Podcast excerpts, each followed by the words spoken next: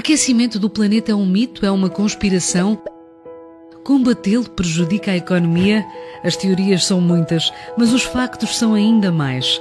Atualmente, as alterações climáticas já são uma realidade incontestável, sentida nos quatro cantos do mundo. Nas últimas décadas, o aumento das emissões de gases de efeito estufa em resultado da mão humana tem sido alarmante.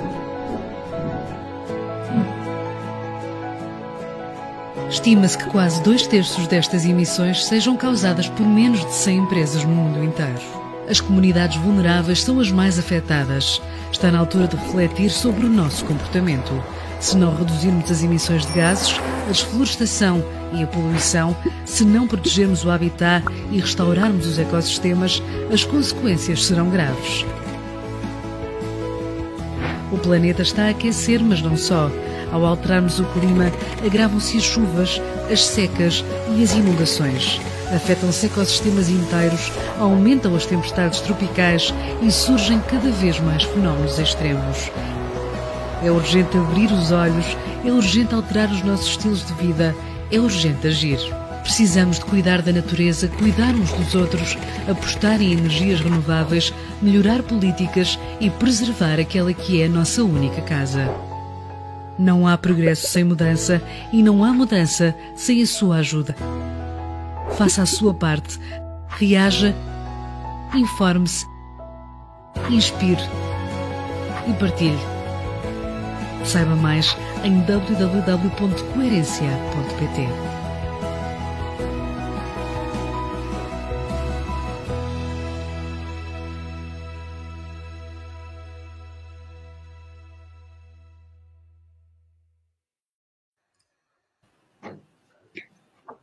Olá, sou a Jéssica e sejam bem-vindos a este primeiro evento do Ribatejo à Esquerda.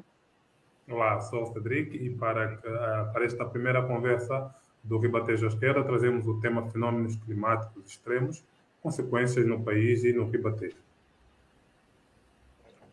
Antes de, de termos dado início uh, a esta conversa, uh, foi possível ver e ouvirmos um pequeno vídeo sobre, sobre o, o tema em questão. Um, e então passo uh, a apresentar os convidados. Connosco temos uh, João Camargo, investigador e ativista em alterações climáticas. Olá, boa noite, como estão? Obrigado pelo convite. E temos também Manuel Costa Alves, uh, meteorologista. Ok. assim, de forma imediata, vamos então passar-vos a palavra. Isto é mais uma conversa do que propriamente um debate não é também uh, uma entrevista, uh, este, porque acreditamos que uh, com dois especialistas reputados e destacados especialistas sobre questões climáticas, uma conversa seria de todo ideal para início da nossa primeira nosso primeiro evento aqui no Ribatejo Esquerda. Pelo que passo, passo-vos a palavra. Estejam em contato. Por favor, João, João Tomás. Eu ia sugerir que o Manuel começasse. Introduzindo, se calhar, um pouco como as coisas têm evoluído, se calhar, nos últimos 30 anos, não Sim. só da consciência sobre o assunto, sobre como os próprios padrões meteorológicos e como as coisas estão a acontecer já. Se, se fosse fazer uma, uma história da minha vida uh, profissional, uh, que começou em, 60, em 1969, Uh, diria que há um ponto uh, em 1998 em que pela primeira vez a meteorologia é chamada a entrar no então Serviço Nacional de Proteção Civil. Tinha acontecido uma tempestade mortífera no Conselho de Beja, tempestade de chuva, uma depressão com forte ciclogênese atingiu aquelas zonas uh, inundáveis eh, morreram 13 pessoas e passados três meses uh, o governo de António Guterres resolveu visitar, portanto, na altura resolveu visitar a proteção civil, que ainda era, digamos, uma continuidade da antiga defesa civil do território do tempo da ditadura, e verificou que não tinha capacidade de resposta nem compreensão daquilo que estava a acontecer, não havia nenhuma relação com, com a meteorologia, com o Instituto Nacional de Meteorologia e Geofísica, uh, e resolveu dar uma volta na proteção civil a partir de janeiro, civilizando, digamos, a proteção civil.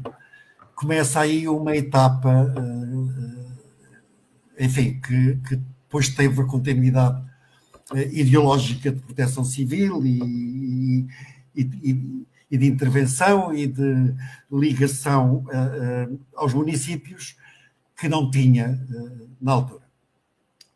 Em, 19, eh, em 1999, eh, quando fazia com o então presidente do, do Serviço Nacional de Proteção Civil, devem conhecê-lo, António Nunes era na altura o presidente do, do Serviço Nacional de Proteção Civil, nós anunciávamos o conjunto de riscos a que o país estava sujeito, riscos cariz meteorológico, e quando lhe falei nas ondas de calor, ele reagiu negativamente. Então, há um clima, apesar de tudo, brando. Não é? E, e, a coisa passou. Eu também não, não tinha uh, dados uh, sobre acontecimentos uh, adversos relacionados com, com ondas de calor no nosso país. Sabia da onda de calor de 1981, tinha sofrido, da de 91, mas não havia dados, não havia estudos. Conhecia era a incidência das ondas de calor nos Estados Unidos, eh, eh, na Europa pouco havia, mas as dos Estados Unidos, sobretudo, duas ondas de calor mortíferas que ocorreram uma em St. Louis em 1962, talvez, e, e depois em Chicago, essa ainda mais intensa, eh, e que foram relativamente estudadas, ou pelo menos divulgadas, eh, eh, levou-me, enfim, a dar uma certa ênfase à questão, como risco importante de proteção civil no nosso país. Bom, passo por cima de, de, enfim, de, de, outros dados sobre, sobre a consciência que se não tinha eh, sobre os próprios, eh, o conjunto dos riscos biológicos eh, a que estamos sujeitos, para dizer que se conseguiu, no ano seguinte, em 1999, num relacionamento com o Dr. Marinho Falcão, que, que tendo sido delegado de saúde de Cascais na altura da onda de calor de 81, que matou 1903 pessoas, sedentárias, claro, com causas relacionadas com, com a exposição ao excesso de calor. Uh, uh, tive conhecimento pela primeira vez da existência de um estudo sobre essa onda de calor de 81 e depois a de 91, que estava publicada numa revista médica e, e a quem, enfim, o Estado, o Serviço Nacional de Proteção Civil não ligou uh, absolutamente nada e, portanto, era uh, um risco praticamente desconhecido. Começou uma linha de trabalho juntando o Instituto Ricardo Jorge, o Instituto de Meteorologia e a Proteção Civil para eh, definir um, um índice, a que se chamou índice Ícaro, de previsão de excedentes de mortalidade originados por exposição ao excesso de calor. Esse índice foi construído, e uh, teve a sua prova de fogo na onda de calor de 2003. Uh, eh, o índice respondeu aproximativamente bem uh, e, portanto, tínhamos confiança de que pudesse corresponder, espelhar os efeitos adversos na saúde através do, do estado de, de mortalidade eh, nas ondas de calor seguintes. A ideia era, eh, eh, tendo sido ponderado devidamente com, com, e aplicado às ondas anteriores, verificar se já podia ou não ser posto em prática e divulgado publicamente como se fez eh, na altura já para o índice de risco de incêndios.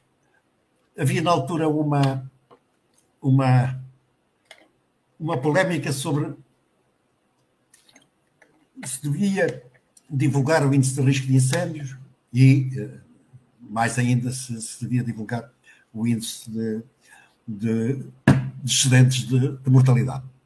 Mas uh, isso foi vencido e, e, e estou convencido de que esse passo foi corretamente dado e hoje é inquestionável que a divulgação pública do, do mapa com risco de incêndios é útil, eh, mas não se deu esse passo eh, relativamente eh, aos excedentes de mortalidade. Não sei explicar os pormenores disso, os bastidores políticos disso, mas o certo é que se em, em 1981, através do Dr. Marinho Falcão, e em 91, tivemos estudos eh, sobre os efeitos das ondas de calor uh, à escala distrital e depois com a, a configuração dos, dos grupos uh, das doenças que originaram a, a falha a falha mortal. Se isso foi feito até 2003, o, o estudo da, da, dos efeitos das ondas de calor de 2003 uh, uh, seguiu a metodologia de, de 1981, à escala distrital, diferença entre óbitos esperados e óbitos verificados, à escala distrital, digamos, a relação entre cada um desses óbitos, os esperados e os, e, e, e os verificados. E, e, depois disso, cada onda de calor, cada ano mortífero, como por exemplo 2005, como 2000, uh, eu tenho a lista com, com, com, esse conjunto de anos de ondas de calor mortíferas, vá lá, com excedente de mortalidade superior a mil, o que para os estudos que eh, havia relativamente às ondas de Chicago e de St. Louis, para eles, eh, eh, de Chicago faleceram sedentariamente cerca de 800 pessoas e já era uma onda de calor de alta intensidade. É claro, a 2003, que matou em Portugal 1953 pessoas, é de elevadíssima, comparativamente, de elevadíssima intensidade. E umas Mas, 70 mil em França, não é? Sim. E umas 70 mil em França nesse mesmo ano. Exato. Sim, em França, cerca, cerca de 15 mil, 14.900 ah, e tal. Eh, no total da Europa, cerca de 70 mil. No sul, no sul do, Reino Unido, 2 mil, à volta disso. E em Espanha, uns 4 mil. Bom, é, houve polémica com os governos de Espanha e de Portugal sobre eh, o apuramento dos, do número de, de excedentes de mortalidade, porque eles só queriam aqueles que eram assinalados no, nos boletins de óbito, mas depois com o Instituto Ricardo Jorge conseguiu-se apurar isso corretamente e no plano político tiveram que, eh, eh, enfim, voltar atrás. Mas diziam que depois disso houve eh, eh, pelo menos mais eh, seis anos com excedentes de mortalidade superiores a mil e não temos análise, não temos divulgação do que aconteceu à escala distrital, dos grupos humanos de risco que faleceram devido ao, excesso de calor. Da onda de 2003 tínhamos cerca de 70% de, de, de, causas diretas de morte do foro cardiocirculatório e depois vários diabetes, enfim, doença, doenças do, doentes do fígado, etc., e, e, do, e do aparelho respiratório, mas a causa dominante eram falhanços no foro cardiocirculatório submetidos a essa carga térmica. Não temos esses estudos, partir, temos o, até 2016 o número de mortos sedentários em cada ano, a partir de 2016 não temos, nem sequer 2017 temos. O ano de 2017, pelos vistos, se, foi estudado, eh, não foi publicado, eu tenho feito várias pressões, eh, sobretudo a jornalistas que, que, me perguntam muitas vezes sobre o assunto, e, e tenho-lhes dito que pressionem o poder político, pressionem o Instituto Ricardo Jorge para que nos apresente esses dados, são fundamentais. Eh, sem dados não se pode fazer eh, ciência e não se pode fazer política, claro. E, portanto, estamos nisto. Eh, temos as ondas de calor desenvolvem duas frentes de calamidade, uma, uma no, através de, dos incêndios rurais e outra na saúde na saúde, não só humana, animal, nos ecossistemas, pressão sobre a água, sobre o, o mundo vegetal, tudo isso, a agricultura, etc. Mas, enfim, as duas frentes de, de, que era exigível que o sistema de proteção civil se ocupasse a sério, com organizações distintas, uh, uh, para enfrentar os incêndios e os problemas da saúde, não tem existido. Falei muito tempo, façam favor. Mas ainda bem. João, João Camargo tem a palavra. Liga o microfone, por favor. Sim, eh, pegando exatamente aqui na. começando na questão das ondas de calor, nós neste momento já temos o dobro das ondas de calor que tínhamos a média do ano passado, do século passado. Mas os cenários são nos próximos próximas décadas que este valor possa chegar a 8 a 10 ondas de calor por ano no, no cenário mais extremo. Infelizmente, nós estamos a descobrir paulatinamente que nós estamos sempre a caminhar no cenário mais extremo. Isto é, tudo aquilo que a ciência Mas calor estivais, porque depois há outras. No verão, no verão, no verão.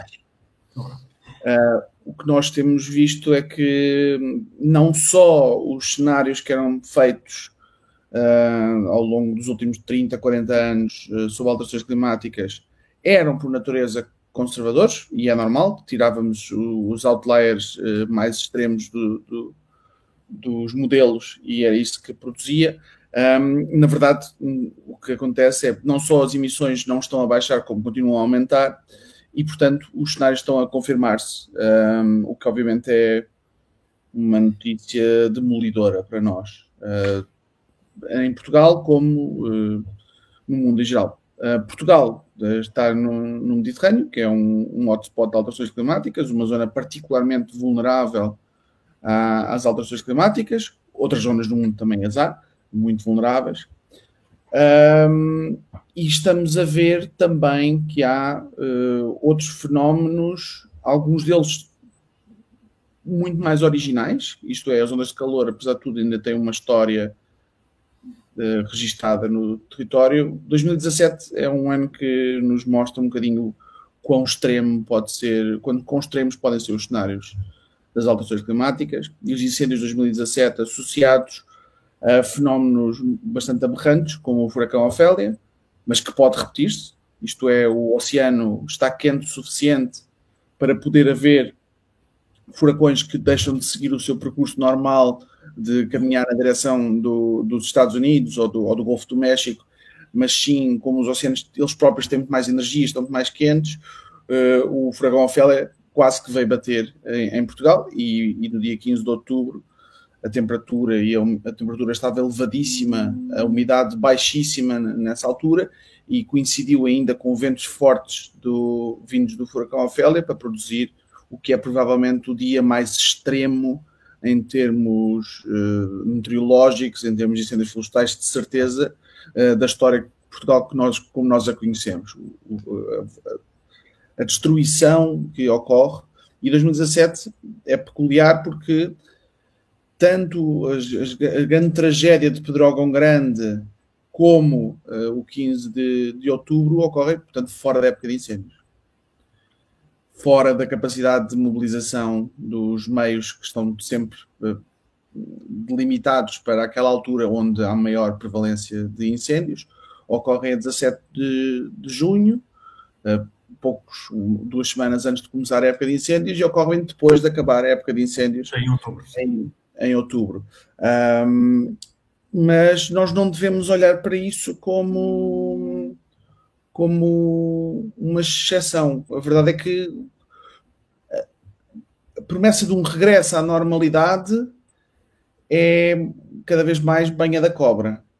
Uh, nós já vivemos efetivamente num clima diferente daquele em que a civilização se, se construiu, se instalou em quase todo o planeta Terra. Este cenário não é irreversível, mas também não é o pior cenário. Isto é, nós estamos a caminhar paulatinamente para esta situação grave onde já vivemos agora se tornar ultrapassada porque aumento, continuam a aumentar as emissões e, portanto, nós não estamos a cumprir minimamente em termos do. Sim, há, há, há 20 anos uh, aumentávamos uma vez e 1,5 uh, eh, partes por milhão por ano, agora estamos, nos últimos 10 anos, estamos a aumentar em média 3 partes por milhão por ano. Exatamente. Uh, perante o reconhecimento deste problema, uh, o que aconteceu foi que a indústria dos combustíveis fósseis, em particular, que viciou toda a economia mundial em combustíveis fósseis, tornando-se assim a indústria mais poderosa e mais influente, ao controlar esse monopólio e impor esse monopólio a todas as áreas económicas, um, esse capitalismo fóssil, perante a descoberta de que havia consequências óbvias da queima de combustíveis fósseis em grande escala, o que decidiu foi aumentar, um, aumentar freneticamente a sua exploração. Não sei se é uma espécie de corrida a ver se consegue ganhar até ao último momento cada euro ou cada dólar que é possível ainda ganhar, um, sendo que cada, cada ano que as coisas continuam assim é tempo que nós estamos a perder de capacidade de evitar cenários muito piores do que aqueles em que estamos a viver agora. Um, e, e outros, outros fenómenos que em Portugal, vamos falar um bocadinho sobre Portugal, além das ondas de calor que estão diretamente associadas aos incêndios florestais, os próprios incêndios florestais ocorrem bastante fora do, do espectro das ondas de calor também. Um, e em termos de incêndios florestais, Portugal é o país que mais arde da, da União Europeia, de longe. Não é o país que mais arde do mundo, mas uh, estará próximo, estará de certeza no, no top, um, fazendo uma articulação entre várias vertentes diferentes. A crise climática seguramente é uma delas, isto é, o país está mais quente, uh, está menos úmido em, em mais alturas do ano, temos seca durante períodos cada vez mais prolongados, e isto é, na verdade, um cenário simples. Isto chama-se desertificação. Veja que esta, esta consciência que agora é pública de que as alterações climáticas estão a produzir os seus efeitos, provém, é, é muito recente, foi formada em 2017, porque não sabia explicar aquele fenómeno tão anómalo de outra maneira senão a sentir numa coisa que eh, a ciência eh, tinha tido razão antes do tempo político e fartou-se de insistir para que houvesse reconhecimento e tomadas de medidas a sério. Certo. Permitam-me já introduzir aqui que esta, esta questão da seca constitui também em si um fenômeno extremo, não é? Ah, e ainda, agora puxando aqui mais para o ribatejo, ainda onde foi notícia que já há zonas mesmo aqui ah, em Santarém, onde é possível passar o Tejo a pé porque está seco. João Camargo. Sim, sim. Um, a seca é. Quer dizer, são várias faces da mesma, da mesma. São várias vertentes do mesmo problema, que é o avanço da desertificação. Estamos a falar da redução da precipitação, da redução da umidade disponível, uh, tanto na atmosfera como nos solos. Estamos a falar também da dificuldade crescente que as espécies vegetais têm de continuar vivas durante todos os ciclos, de completar ciclos de vida de forma, de forma regular. Em Portugal, acresce aqui a questão da crise climática e desertificação, a composição da nossa floresta, particularmente artificializada, um, do mundo rural, onde o eucaliptal se tornou uma, uma praga, para todos os efeitos práticos, uh, por interesses económicos e depois por uh, laissez-faire, por simplesmente deixar andar a coisa. Uh, e neste momento temos 850 a 900 mil hectares, é a maior área de eucaliptal da Europa, de certeza. É a maior área relativa no mundo, considerando o tamanho do nosso país e a área de eucaliptal, é a maior do mundo. E isto está também associado a outro fenómeno que é o do abandono. Isto é, o mundo rural estar crescentemente menos populado e aqui associa-se, claro, também a questão uh, social de, de, não haver políticas para as pessoas poderem não viver, uh, poderem não viver nas metrópoles, não poderem não viver nas cidades e sim poderem viver ou habitar territórios muito mais uh, complexos, muito mais diversos do que apenas a ideia de, de, de viver na cidade. Um, depois, Portugal tem uma costa gigantesca. Uh, tendo uma costa gigantesca, nós falámos dos furacões, também temos, tivemos várias tempestades tropicais e tempestades marítimas que nos últimos anos têm feito particulares estragos na zona, na zona oeste. Um, e temos, na verdade, duas zonas que neste momento acho que não é preciso ser muito audaz para dizer que são zonas que estão condenadas no médio prazo a ficar debaixo d'água com a subida do nível médio do mar, nomeadamente uh, Ovar, uh, Ilhavo, zonas muito baixas, zonas uh, cuja subida nível médio do mar não vai fazer de repente entrar um tsunami gigante que ocupa aquelas, aquelas zonas ali perto de Aveiro, mas sim uh, a frequência de tempestades tropicais, tropicais, desculpem, tempestades marítimas, a frequência de cheias vai se tornando cada vez maior e vai, o custo de recuperar. O nível do mar mais alto, claro. Claro. E, e, e, quem diz, essas, essas são as zonas que são mesmo baixas e que há, se calhar, há 3 mil anos atrás estavam debaixo d'água. Uh, só tiveram fora d'água algum tempo. Mas temos também zonas uh, como as Ilhas Barreiras, a Costa da Caparica, zonas muito vulneráveis à subida do, do nível médio do mar. Mas, voltando atrás, de facto, a grande ameaça sobre Portugal, um, em concreto, é a desertificação. E se por um lado não se fartam os cortes uh, de emissões necessários, por outro lado também há uma recusa generalizada de fazer adaptação. Isto é, de preparar os territórios para estarem mais quentes, para estarem mais secos. Um, e, portanto, há uma recusa em geral deste sistema de lidar com a realidade que o mundo já foi transformado. Um, essa recusa leva-nos, empurra-nos no sentido de não nos prepararmos para cenários ainda piores. Não é, não é piores, é como não agimos com os atuais, preparamos cenários ainda piores. E quando se fala de escassez alimentar, é muito simples. Desertificação expandida aqui e noutros sítios do mundo significa que há falhas de colheitas.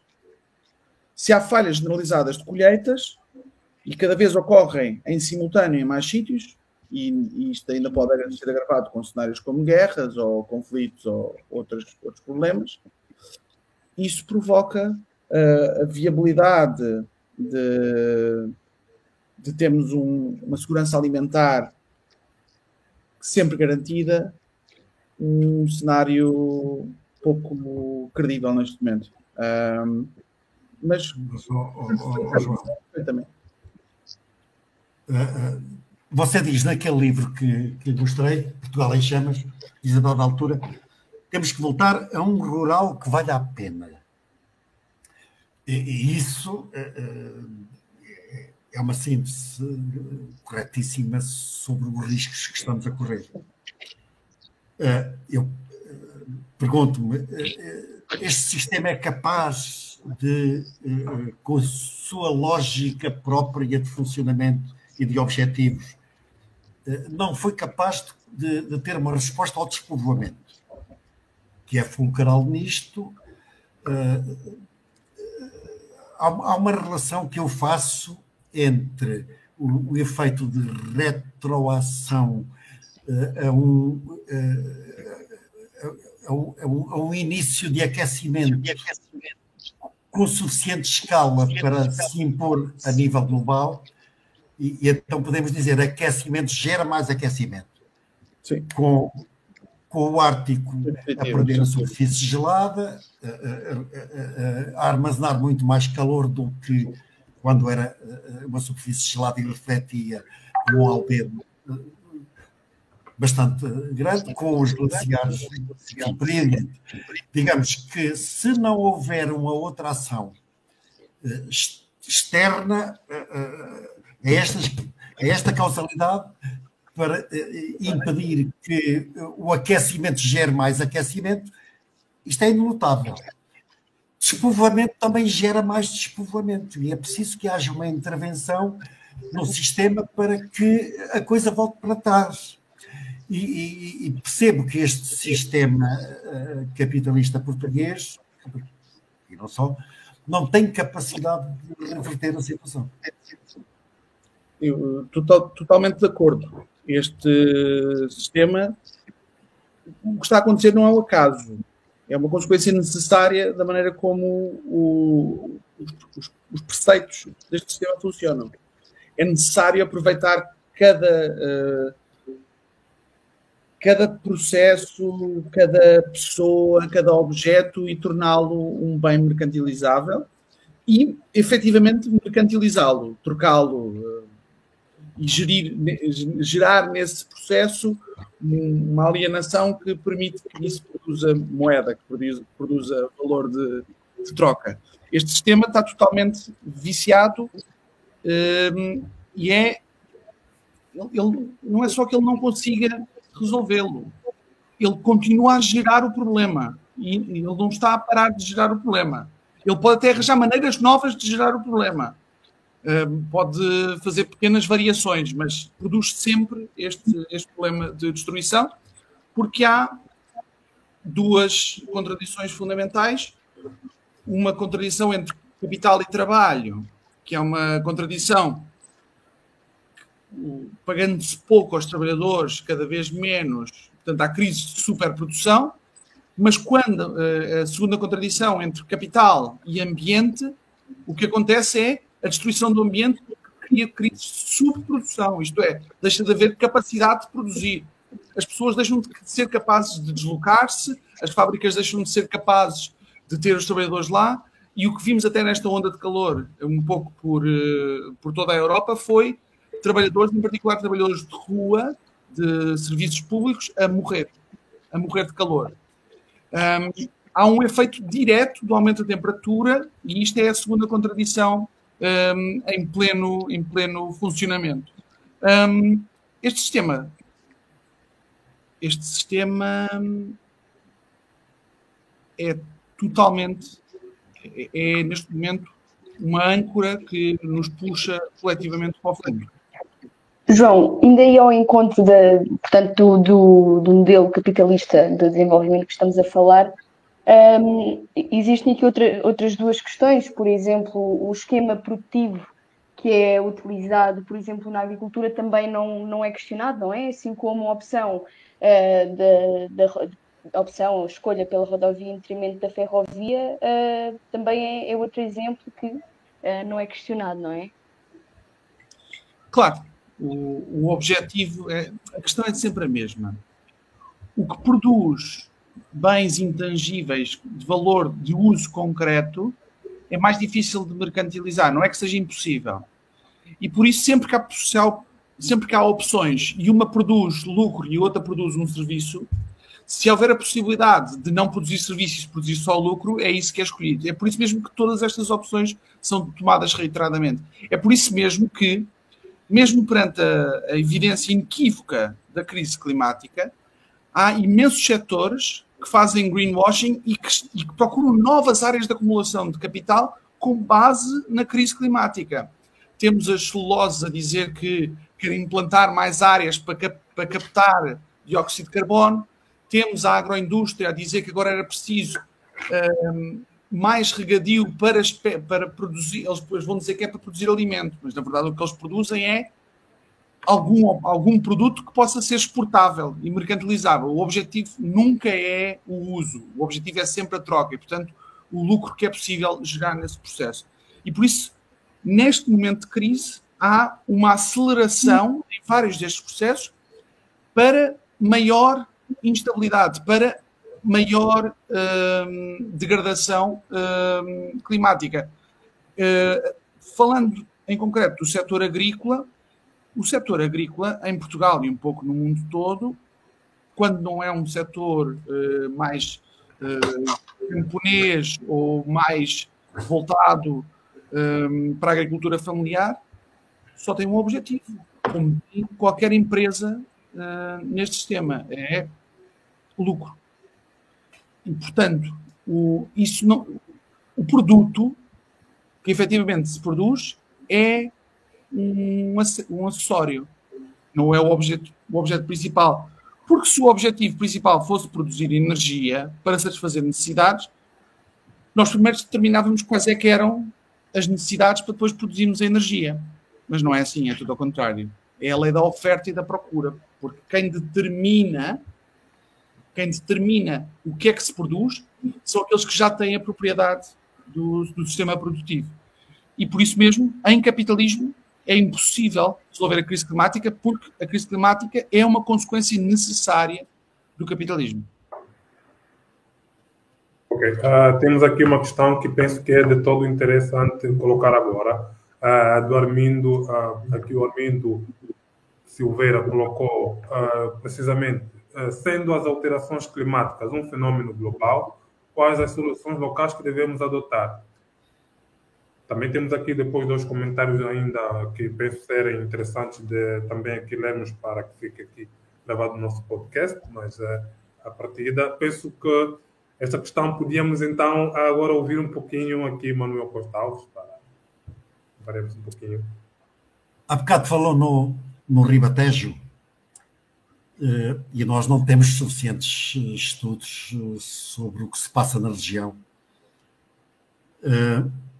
Também, normalmente, é, são, são demarcadas os, marcados os polos do calor nas vertentes viradas a sul, entre os montes, na zona sueste da Beira Baixa, entre Castelo Branco e, e a fronteira, eh, também a zona da Amareleja, e, e, só há pouco tempo é que é identificado um polo de calor, eh, enfim, no, no Ribatejo, entre, entre Alvega, entre Alvega e Santarém, por aí. Eh, também, a respeito do Ribatejo,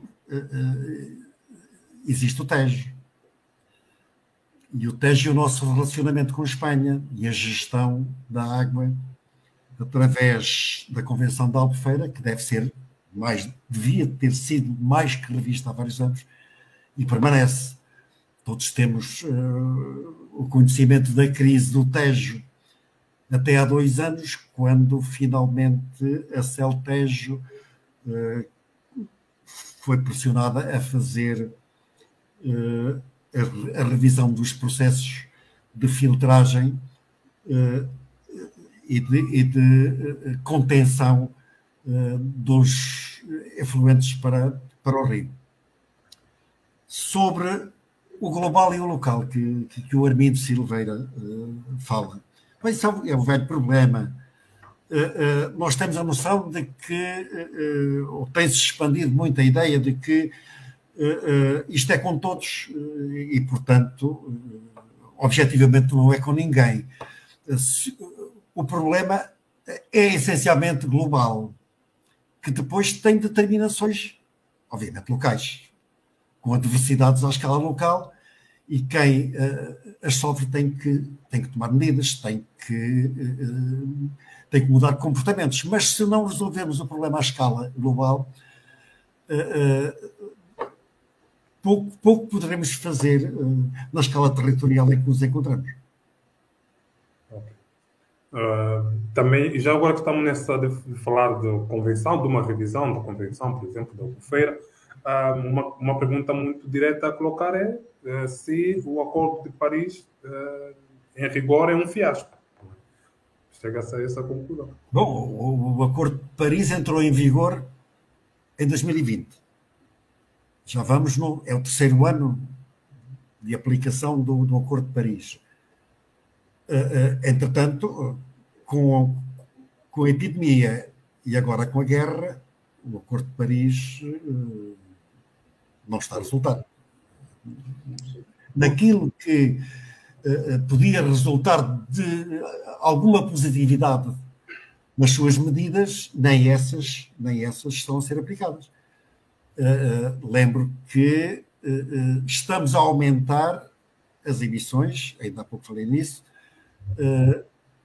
Em, em maio deste ano era 3,1 comparativamente com o maio do ano passado, o aumento 3,1 partes por milhão de aumento da concentração de gases com efeito estufa, ou CO2 equivalente uh, na atmosfera.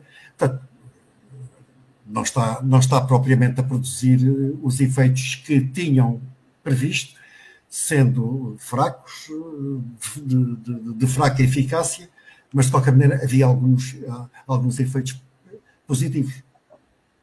Eu, eu, eu, pegando aqui no Acordo de Paris, eu gostava só de dizer, quer dizer, ele desde o início estava já fadado a, a falhar, mas o que ele nos dá, pelo menos, em termos narrativos e em termos científicos, é a informação tornou-se muito mais pública e isso é importante para nós utilizarmos mais do que o próprio acordo, porque toda a institucionalidade que existe hoje se revolve à volta de, dos grandes preceitos do capitalismo global e, portanto, o Acordo de Paris nem sequer era um tratado, isto é, nem sequer era vinculativo, ao contrário, por exemplo, dos tratados comerciais. Eh, portanto, esses são lei, enquanto o Acordo de Paris era uma, uma mera sugestão.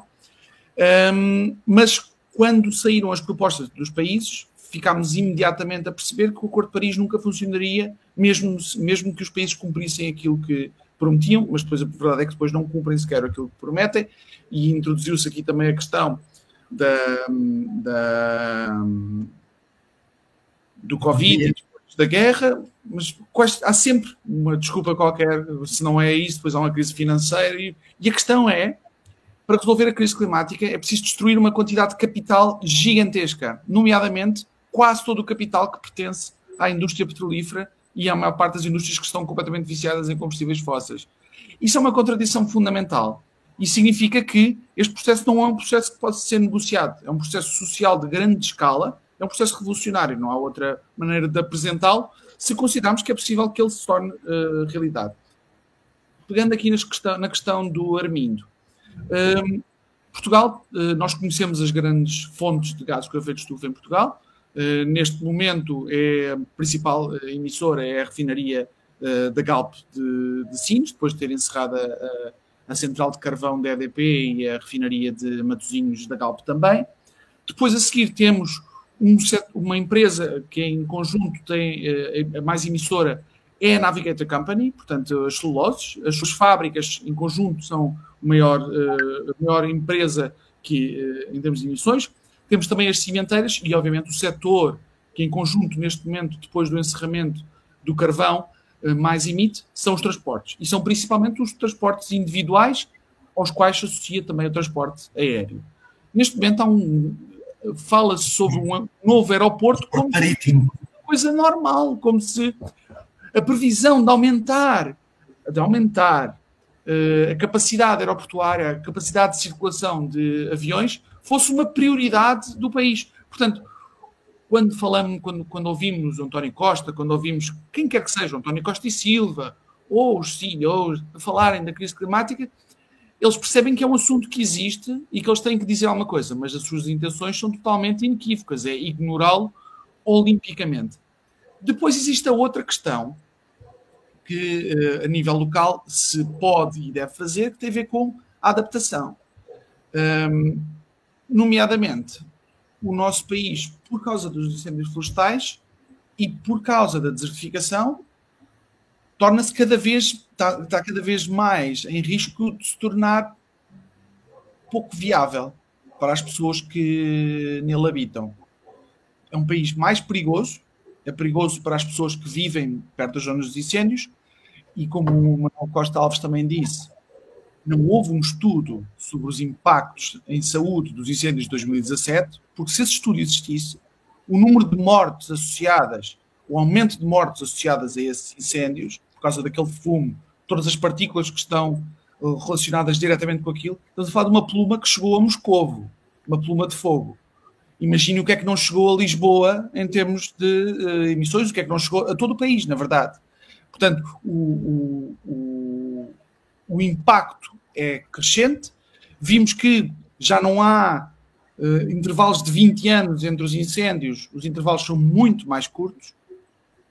Um, e, portanto, é preciso fazer uma escolha que o governo recusa-se a fazer, que é se pode existir um Estado forte, não ultra neoliberal, que passa a primeira coisa que era o BABA, que é o cadastro.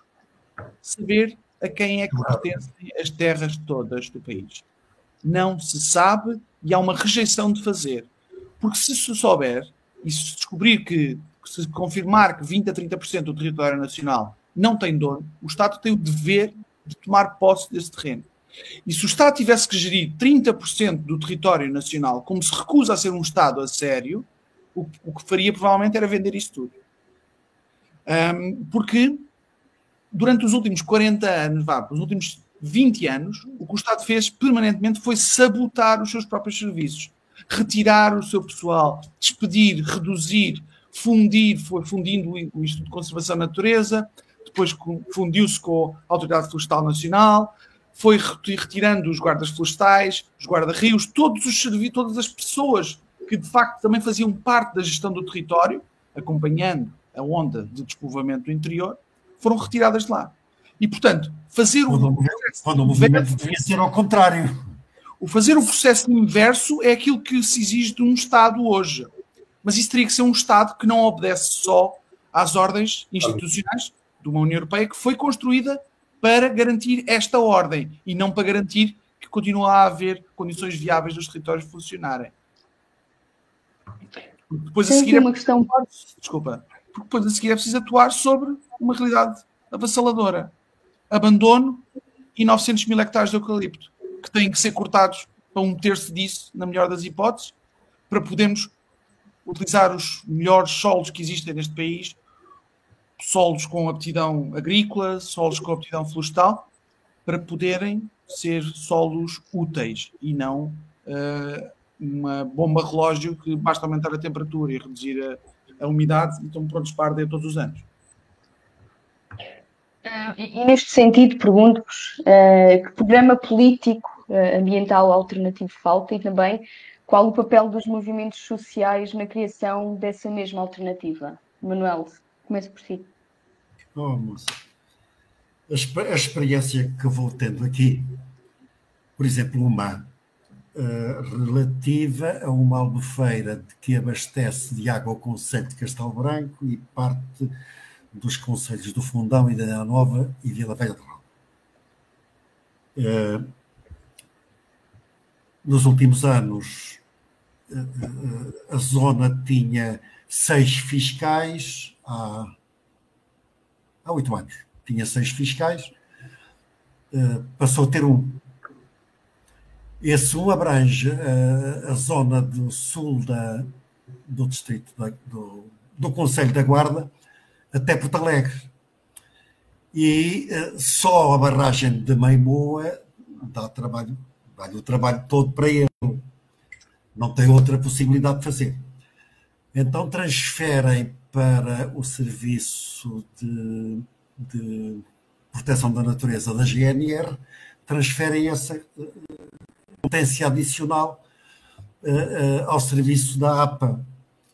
E, como é natural, os serviços de proteção da natureza da GNR não têm a tecnicidade necessária para ter intervenções mais complexas do que simples, a simples fiscalização enfim, policial.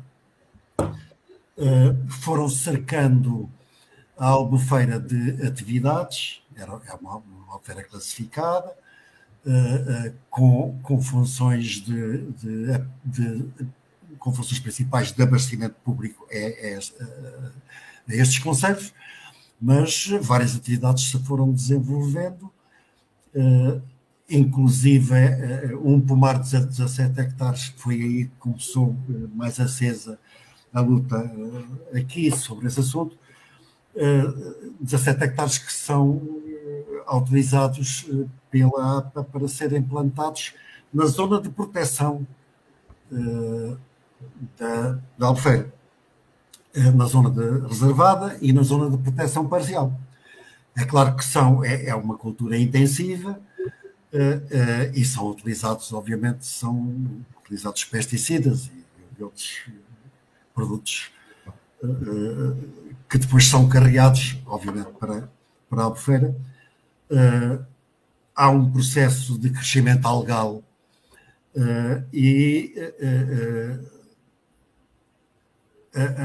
a, estação de tratamento que lhe está associada tem tido aumentos de custos na, na exploração.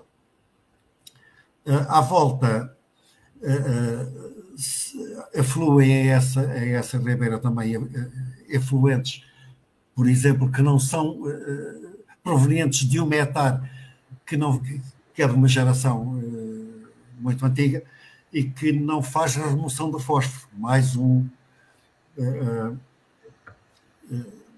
mais algo que vai, que vai eutrofizar a albufeira. Também uh, várias atividades à volta, enfim, têm crescido na pecuária, na, própria agricultura, e que depois, se ficando nessa subbacia do rio Creza, no afluente do Tejo, enfim, tudo isso vai ser carregado para albufeira. Há, há, Há dois anos fui autorizado pelo Ministério da, da Agricultura, foi autorizado um, um, pedido, um projeto uh, conjunto da Câmara do Fundão e de Castelo Branco, no sentido de utilizarem água uh, da, Albufeira de Santa Águas, justamente, para regadio de mil hectares em cada um dos conselhos. Uh, iam subtrair a Albufeira 8 mil, eh, perdão, 8 hectómetros cúbicos por ano, quando uh, a quantidade de água uh, utilizada para abastecimento é de 6 hectómetros cúbicos. Uh, além disso, não, não, não sem a linha de conta com, com as problemáticas da, da diminuição da precipitação, tudo isso. Uh, há, pouco, uh, há pouco João Camargo falava da questão da, do Estado ficar com 30% dos terrenos uh, em Portugal, sensivelmente esta porcentagem, dado que esses terrenos não têm donos. neste sentido, pergunto, faz sentido a nacionalização dos terrenos? Qual a solução? Que medidas? Bem, pegando nas perguntas que estavam aí atrás, primeiro eu queria só dizer que o Paulo Pimenta de Castro partilhou aqui um artigo que saiu sobre o impacto do, da saúde dos incêndios de 15 de outubro e estima em um aumento de, de, de mortalidade uh, acima de 3% uh, eh, para esse período. Um, portanto, existe 3%? alguma. acima de 3%, 3,23%. Aumento. Isso, aumenta a mortalidade em relação à, deve ser a mortalidade normal. Normal. Sim, sim. Uh... E pronto, mas claramente é, são precisos isso mais. É pouco. Hã? É mais. Eu, eu, acho que é pouco. Uh, sim, sim, o, acréscimo, o acréscimo de mortalidade, tendo em conta uh, o que aconteceu em 2003, por exemplo, relativamente a 2017, penso que mais de 2 mil pessoas terão falecido prematuramente. Sim, sim, sim. Muito bem. Mais voltando, seguramente. voltando aqui, uh, eu acho que uh, nacionalizar, sim, acho que é uma. Isso nem é um ato revolucionário, isso é um ato administrativo. Se um terreno está abandonado, um Estado, seja em que sistema for, se existe, o terreno não pode estar abandonado. Até em, em capitalismo é o, é o primado da propriedade. Se a propriedade não é exercida e está simplesmente abandonada, é como ter um prédio abandonado no meio da cidade. Também os há. Mas quando ele se torna uma ameaça para os prédios que estão à volta, há uma ação do Estado. Nem que seja fechá-lo e, e, e empardá-lo. A verdade é que um terreno abandonado, tem, o Estado tem o dever de tomar posse desse Estado. Nem chamaria isso nacionalização. Uh, nacionalização implicaria expropriar, na minha opinião, uh, um, mas acho que isso tem que acontecer com vários setores. Porque o. O, nós temos que cortar 50% das emissões de gases com efeito de estufa até 2030 se acreditarmos na ciência climática. Eu acredito que a maior parte dos governantes sabem isto e não querem saber nada porque, porque vivem também ainda numa ideia de, de pensamento mágico ou gestão, gestão de catástrofe. Um, e por isso a questão dos movimentos, os movimentos sociais que existem hoje, não todos, mas a maior parte deles, têm de fazer parte de uma enorme coligação que tem de estar a disputar o poder real, político, económico, esta década. Os movimentos sociais têm de fazer revoluções esta década. Algumas vão falhar, sem dúvida, mas, mas têm que ser tentadas. Porque enquanto o poder estiver na mão de quem criou esta crise, e, está, e neste momento está, sem nenhuma dúvida, e mesmo versões mais autoritárias do mesmo, sejam Trump, sejam Putin, seja quem for, na verdade, mantém a mesma lógica, mesmo que tenha um bocadinho uma, uma variação sobre a forma de, de, persuasão.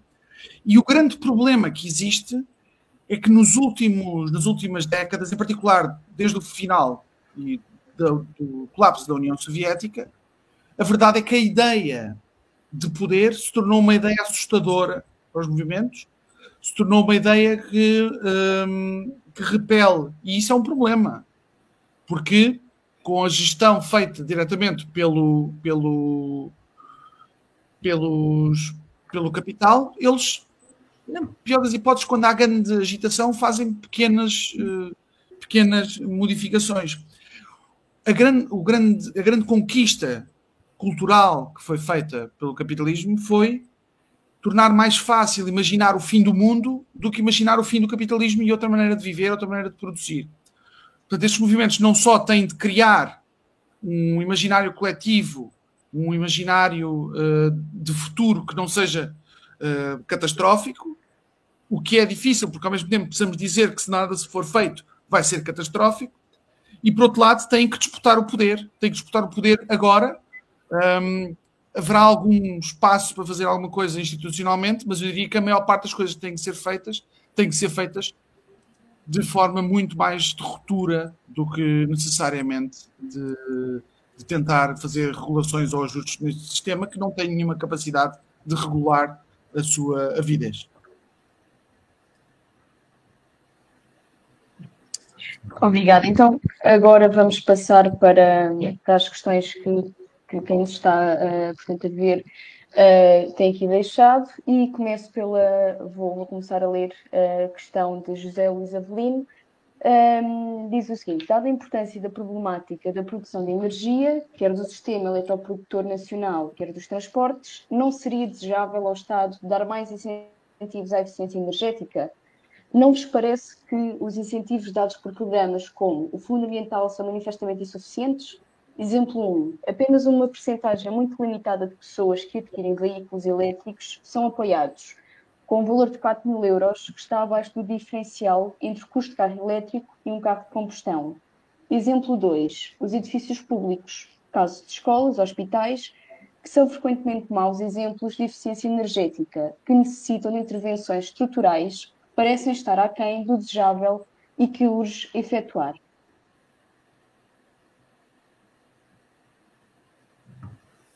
Eu não, não consigo adiantar, adiantar, não domino suficientemente a, a matéria. A eficiência, em geral, é uma boa ideia, mas a eficiência em capitalismo é absolutamente irrelevante. Porque nós estamos permanentemente a otimizar uh, processos, a melhorar a eficiência, a eficiência do trabalho. Hoje, nós, numa hora de trabalho, produzimos 10 vezes mais do que há 50 anos atrás mas continuamos a trabalhar as mesmas horas, o que significa que a eficiência só está a servir para aumentar os lucros. Por outro lado, a eficiência energética também estamos em permanente melhoria. Um, conseguimos queimando um litro de, de combustível ou queimando um quilo de carvão hoje, utilizar muito melhor essa energia e ter muito menos perdas do que tínhamos há 50 anos atrás. Todos os ganhos que são feitos em processos técnicos em capitalismo são cooptados por capitalismo, não, não servem porque também temos muito mais renováveis hoje do que tínhamos há 10 anos atrás. Isso não significou que eles tirassem as fósseis do sistema. O que significou foi haver uma, não houve nenhuma transição energética, houve uma expansão energética. A mesma coisa se põe com os carros uh, elétricos. Não é possível substituir, uh, em Portugal em concreto, 6 milhões de carros a, a motor de combustão interna por 6 milhões de carros elétricos. Isso é uma loucura em termos de materiais, é uma loucura em termos de lógica. Nós precisamos ter transportes públicos gratuitos que cheguem a todos os sítios e que sejam esses, esses sim elétricos. Mas isso significa ter que tomar uma opção que é rejeitar a ideia de transporte individual, apesar dela ser, em grande medida, um, um, um palco e um, uma característica essencial do capitalismo ocidental hoje, ou nos últimos 30 anos ou mais, 50 anos, o carro. Um, mas isso são questões, são questões culturais, não tem nada a ver com técnica. Todas estas opções técnicas têm que ver com a acumulação de poder. Uh, então também temos aqui outra questão do Armando Duarte, que uh, diz: quando temos a frontalidade de dizer que estas questões só se resolvem com redução de consumo, e isso implica redução de rendimentos da classe média dos países desenvolvidos, é que uh, só fluímos porque consumimos, e só consumimos porque podemos consumir. Uh, para quando pedir, por exemplo, redução de horário de trabalho, reduzindo respectivamente os vencimentos. Uh, claro, para o grupo que já falei, com alteração do paradigma de bem-estar do ter coisas para o ter tempo. São aqui uh, questões que também aqui está na tela para podermos, caso uh, precisem ler. Manuel Costa Alves quer aqui então responder algumas questões colocadas por Armando Duarte, por favor.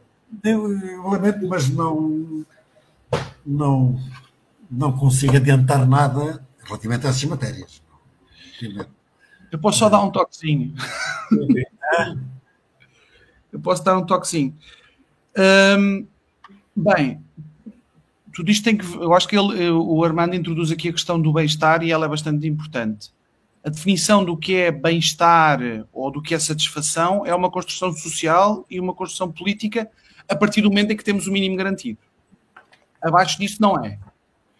Um, o que o capitalismo conseguiu fazer nos últimos, nos últimos, na verdade, no último século, é criar uma enorme confusão entre necessidades e desejos.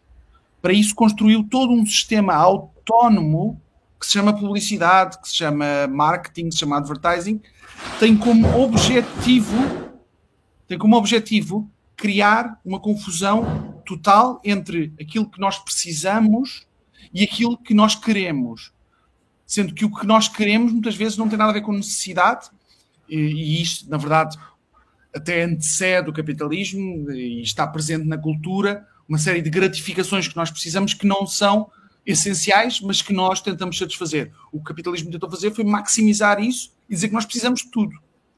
E além de precisarmos de tudo, eh, são-nos fornecidos uma série de objetos que são perecíveis, isto é, que eles estragam-se, eh, eles estão programados para se estragar e que mesmo quando não se, uh, estão programados para se estragar, nós estamos programados para trocá-los com a máxima de velocidade. Isso muitas vezes por programação cultural, por programação uh, publicitária, nomeadamente tudo que são telefones, tudo que são computadores.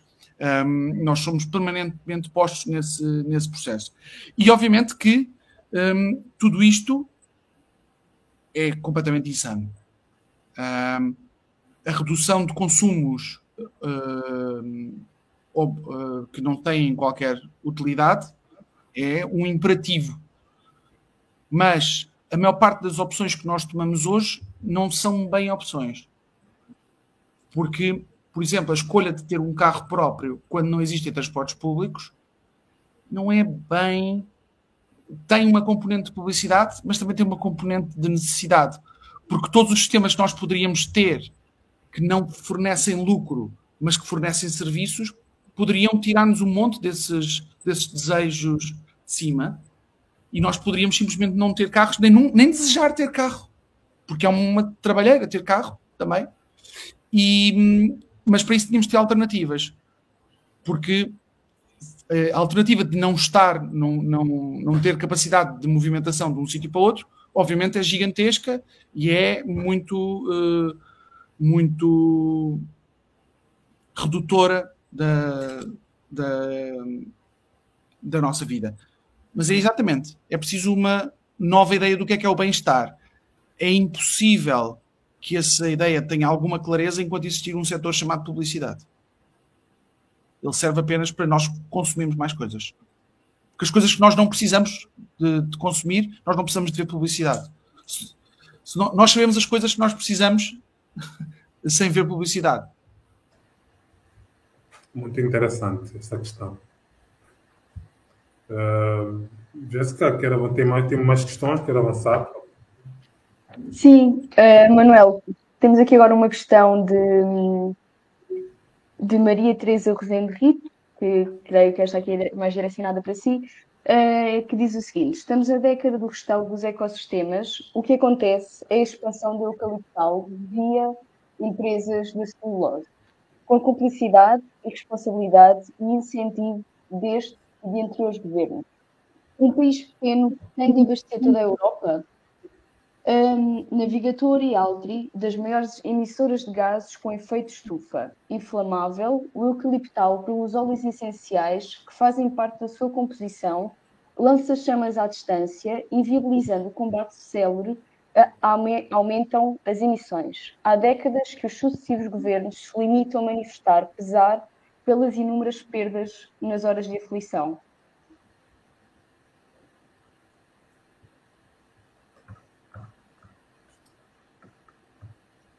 Sim, Manuel Costa Alves. É... Quer dizer, se vocês lerem o livro do, do João Camargo e do Paulo Pimenta de Castro, tem uma abordagem uh, esta problemática que obviamente eu não domino. E tem aqui a pessoa que pode abordá-la com outra profundidade.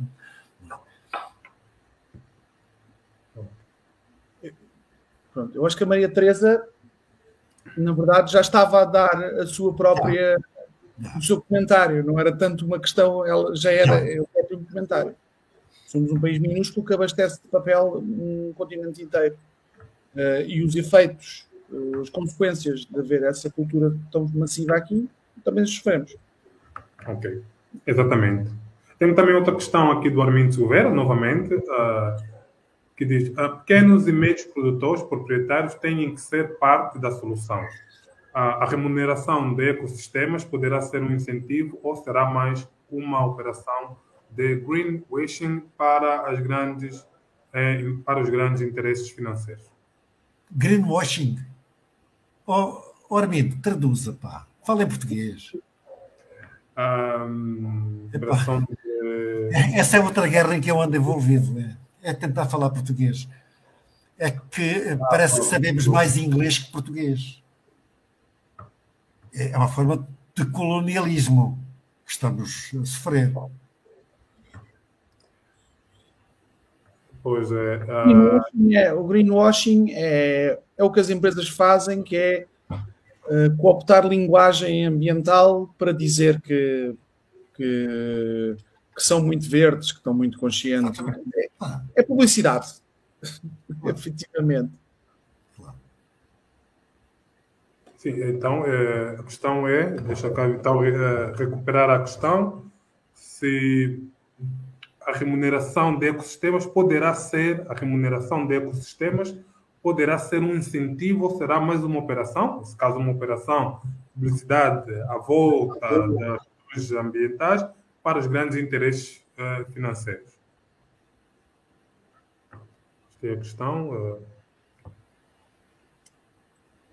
concreto. Não sei se Manuel Costa Alves quer então, Não, é, é, concreto, quer abordar um pouquinho esta questão. Cédric Carvalho, eu, eu pensava que iríamos falar, falar mais sobre alterações climáticas, sobre a evolução do clima, por aí adiante. Estamos a falar muito de floresta. Claro, e muito bem, e, e muito bem. Mas parece que eh, nós já falamos até imenso, lá, mas agora sim, sim, sim, muito bem. necessário uh, colocá-las também aqui. Uh, e agradecemos que estejam a colocar questões aqui. E, portanto, isto terá que pesar mais sobre o João Camargo. Pois. Mas uh, e tem também, uh, se calhar, agora colocar a pergunta uh, diretamente, muito mais diretamente a Manuel Cortalves, que é como é que a população da região de Manuel Cortalves vê essa questão da defesa ambiental e das próprias alterações climáticas. A população não vê. A população está inativa, está resignada. Não está organizada minimamente. Nem minimamente preocupada no caso da Albufeira de Santa Águeda, tal Albufeira que abastece de água, são, somos eh, quatro, cinco gatos pingados preocupados com a questão, sempre a pressionar a APA daqui, o polo da APA daqui, sempre a pressionar as câmaras e a não conseguirem nada, porque não conseguimos mais do que criticar publicamente, enfim, pelos meios possíveis, seja pela imprensa regional, seja pelas redes sociais, eh, eh, e não se consegue uma base de pressão popular para inverter a situação. Uh, relativamente uh, ao Tejo, foi a mesma coisa. Uh, aí, com, com, enfim, a movimentação foi, foi outra, mas mesmo assim não conseguiu impor no tempo adequado a reconversão da política do governo relativamente à poluição no, no Tejo. Relativamente à Espanha também não se conseguiu nada, relativamente a Almaraz também não se conseguiu nada. A, a, a, repercussão na cidade e nestas regiões da problemática relativa ao Tejo e, por exemplo, a Almaraz, eh, não tem tido repercussão. Ao, ao que Espanha faz no Tejo, também não tem tido a repercussão necessária. Eh, uma das propostas feitas com, com, uma certa insistência foi a criação de um, de um plano de emergência em caso de acidente em Almaraz, também não se conseguiu impor. Sim. Estamos mesmo a terminar. Jéssica, quer fazer então a leitura desta mais uma questão para Manuel? Sim, Manuel, temos aqui outra questão de Miguel Gaspar. Uh, dado que temos vindo a verificar quais, eh, quais os efeitos das alterações climáticas uh, se aceleram e tendo perdido o comboio do 1.5, o que temos de fazer em termos de mitigação? Bom, uh, nós, nós uh, estamos com cerca de 420 partes por milhão e a avaliação é que com 450 partes por milhão, atingimos os 2 graus a mais, relativamente a, a, ao período pré-industrial. Uh, uh, temos 15 anos, 12 a 15 anos, para impedirmos de uh, atingir esse valor de 450 partes por milhão por aquilo que temos visto, não temos capacidade de impedir eh, não só a ultrapassagem do, do 1,5, mas de chegar aos 2 uh, graus uh, à volta do ano 2035. Dificilmente, digamos, com o Acordo de Paris não chegaríamos lá. E com as alterações produzidas pela pandemia e agora com a guerra eh, eh, e com os incrementos dados à, à produção de, de, combustíveis fósseis, sobretudo com os Estados Unidos a tornarem-se dominantes nesse domínio, não vejo que haja possibilidade de evitar. Eu gostava de, de dizer que a ação é a resposta à, ao cenário mais plausível. Isto é, nós conhecemos estes cenários. Sabemos o que é que. Isto é, o que o, o, que o Manuel Costa Alves disse é um cenário mais plausível, mais previsível. E a tarefa das pessoas que estão vivas agora e dos movimentos que existem agora é agir contra esse cenário, porque esse cenário, como todos nós percebemos, é contra nós. Não é abstratamente, é contra nós todos, até mesmo contra aqueles que o produzem. E, portanto, nós precisamos de uh, convencer-nos que, não, que temos agência e temos poder. Mesmo que não consigamos. Quer dizer, na, na pior das hipóteses, tentamos e não conseguimos.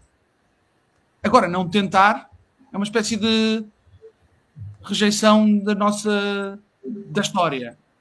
Porque vai haver quem vai tentar, e eu acho que há cada vez mais movimentos, coisas que não existiam há poucos anos atrás, isto é, em particular em 2019, 2018, quando surgiram as greves climáticas, quando surgiu a Extinction Rebellion, continuam a surgir coisas novas. São movimentos que estão cada vez mais ativos e cada vez mais radicais, e isso é inevitável. A situação também está radical. Portanto, eh, se não houvesse uma, uma resposta dialética, é porque alguma coisa estranha se passava. A alienação não, não serve para explicar tudo.